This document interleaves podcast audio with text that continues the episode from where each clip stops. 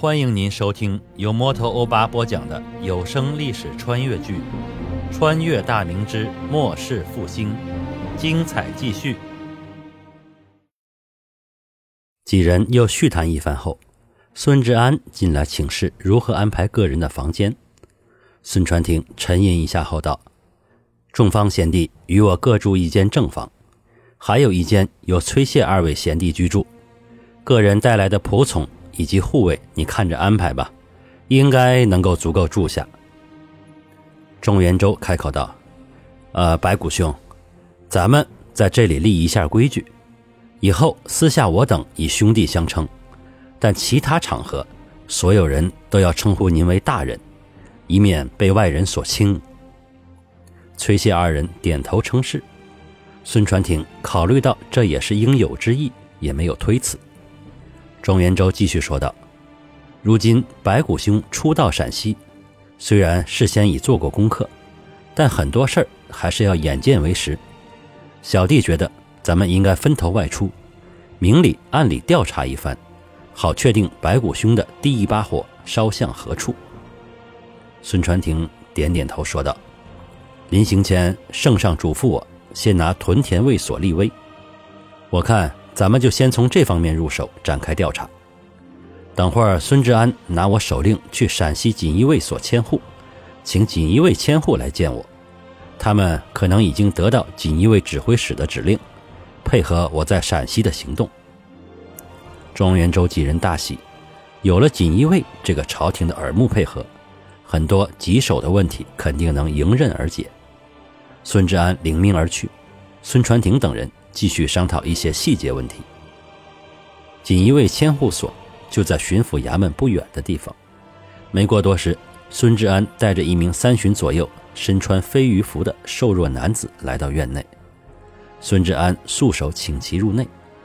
这名锦衣卫千户来到门前，大声唱名道：“锦衣卫陕西千户所千户李国良参见巡抚大人。”孙传庭扬声让其入内。李国良迈步进房，冲着身穿大红官服的孙传庭单膝行礼。孙传庭温声让其免礼。庄元周几人现在还是白身，在李国良唱名之时，便已回避到另外的房间。孙传庭开口问道：“本官离京时，圣上曾有言，让贵千户配合于我，不知李千户可否接到命令？”李国良躬身答道。卑职已接到骆指挥使大人的手令，卑职一切听从巡抚大人的命令。孙传庭微笑道：“呃，命令谈不上，锦衣卫乃天子亲军，本官无权下令于你。本官奉皇命巡抚陕西，是想有一番作为，以让圣上安心。但陕西纷乱复杂，本官对当地的情况还不甚了解，所以有些事儿还请李千户多多协助。”攻城之日，本官定会将李千户的功劳禀报圣上，绝不会贪没李千户的功劳。李国良闻言欣喜不已，拱手说道：“多谢大人美意。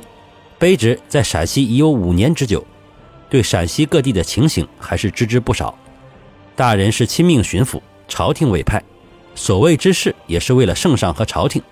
如有所问，卑职知无不言。”那就烦请李千户回去后，将陕西境内各屯田卫所主官的详细资料整理一番后报之于我，主要是其个人的资产数目、田地、店铺都要详列，朝中以及本地与其关系密切的人员名单、下辖卫所军户数目、青壮妇幼都要分列清楚，重点是在民间影响恶劣、下辖军户敢怒不敢言之辈的详细资料。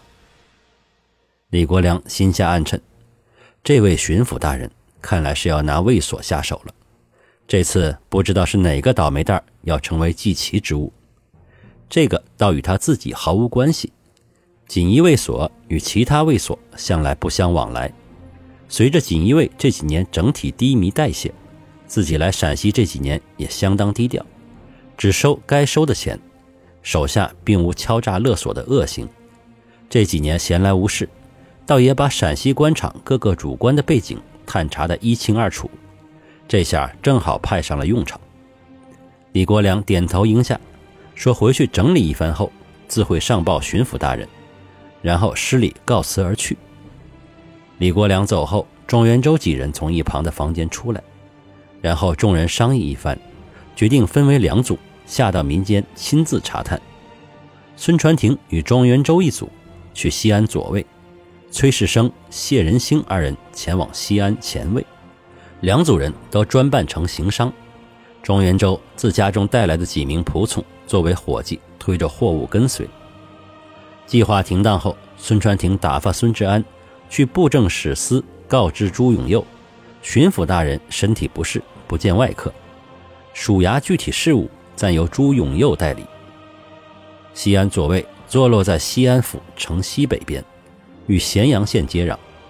孙传庭与庄元周都是商贾打扮，孙志安、孙富贵二人赶着装满铁锅、铁锹、布匹、线头等杂物的车马跟随，一行人来到了西安左卫的辖地内。正值九月秋收季节，路边的田里都是忙碌收获的人群。孙传庭仔细观察，发现田地里劳作的军户青壮，虽然身形普遍高大，但瘦弱不堪。有的打着赤膊、裸露着上身的青壮，身上瘦骨嶙峋。一名看上去甚为苍老的五旬左右的老汉，正坐在田埂边喝水歇息。孙传庭走到他身边。借口赶路口渴，讨碗水喝，二人便攀谈起来。呃，老丈，某有礼了。您老贵姓？今年的收成不错吧？老汉眼睛盯着不远处田地里干活的几名青壮，回答道：“呃，老汉姓李呀。老天爷开恩，今夏天下了咱这里几场透雨，这秋庄稼收成比往年还多不少。”老丈家中几口人呢？口分田几亩？今年这番收成，你家中肯定能过个好日子吧？老汉斜眼打量了他一下。老汉三个儿子，那，就是几个干活的小子，正是能吃的年纪。今年是收成不错，几个小子能吃几顿饱饭就不错了，哪有什么口分田？这里的地都是指挥使大人的。孙传庭笑道：“老丈莫要消遣咱，咱是做行商的，常年天南地北行走，也结识过各色人等，算是有见识的人了。某可是知道，太祖爷当初设立卫所，可是给每户军户都留了足够的口分田的。老丈休要欺瞒于我呀。”这时。田里干活的老汉的几个儿子，看到老爹正在与外人闲谈，也放下手中干活的家事，围拢过来。其中一个粗眉大眼、手脚粗壮的青年，端起大碗，咕咚咕咚地干了一气，一抹嘴角的水渍，开口道：“洪五爷当初打算的是挺好，可现在这黑心的官，早把他老人家的话当屁放了。俺爹和俺兄弟几个辛苦一年。”饭都吃不饱，不光是俺家，你去问问，西安左卫有几家一年能吃饱饭的？俺今年都二十三了，连个婆姨都讨不起。这些狗官一个个倒是吃的肚子圆圆，啊呸！老子都盼着那些反贼来宰了这些狗官。老汉扬手欲打，嘴里骂道：“呃，你个狗日，嫌命长啊，咋啥话都敢说嘞？”老子今天打杀你算了，省得给咱家惹祸。手脚粗大的青年一闪，躲到孙传庭身后，嘴里嘟囔着：“你骂俺狗日的，不就是骂你自家吗？再说，俺说的都是实话。这位客官又不是官府中人，俺抱怨几句咋了？还不让俺说话不成？”李老汉这一下真的恼了，脑袋左右转着找家伙。可田里除了土，没有其他趁手的家伙，干脆脱下一只草鞋，跳着脚就来追打儿子。孙传庭赶忙伸手拦住，笑道：“呃，老丈消消气，这后生说的没错，某只是个行商，不是官府中人。做生意的讲究与人为善。再说某也是百姓草民，平素也没少被官府中人为难。老丈难道还怕某去官府告密不成？这后生不过是说几句闲话罢了，老丈莫要再生气了。李老汉气喘吁吁地停下，把草鞋穿好后，叹了口气说道：“哎，老汉的婆姨死得早哎，家里没个女子操持，银钱也没积攒多少。这老大二十好几，也没娶个婆姨，都怨老汉没本事。照这下去，老李家怕是要绝后喽。等俺死了，咋有脸去地下见祖宗啊？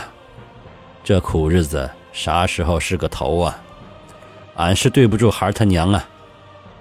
说着，眼圈发红，几滴浊泪流了下来。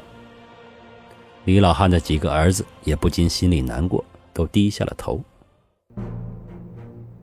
感谢您收听由摩托欧巴播讲的历史穿越剧《穿越大明之末世复兴》，欢迎加入我的八分圈，下集精彩继续。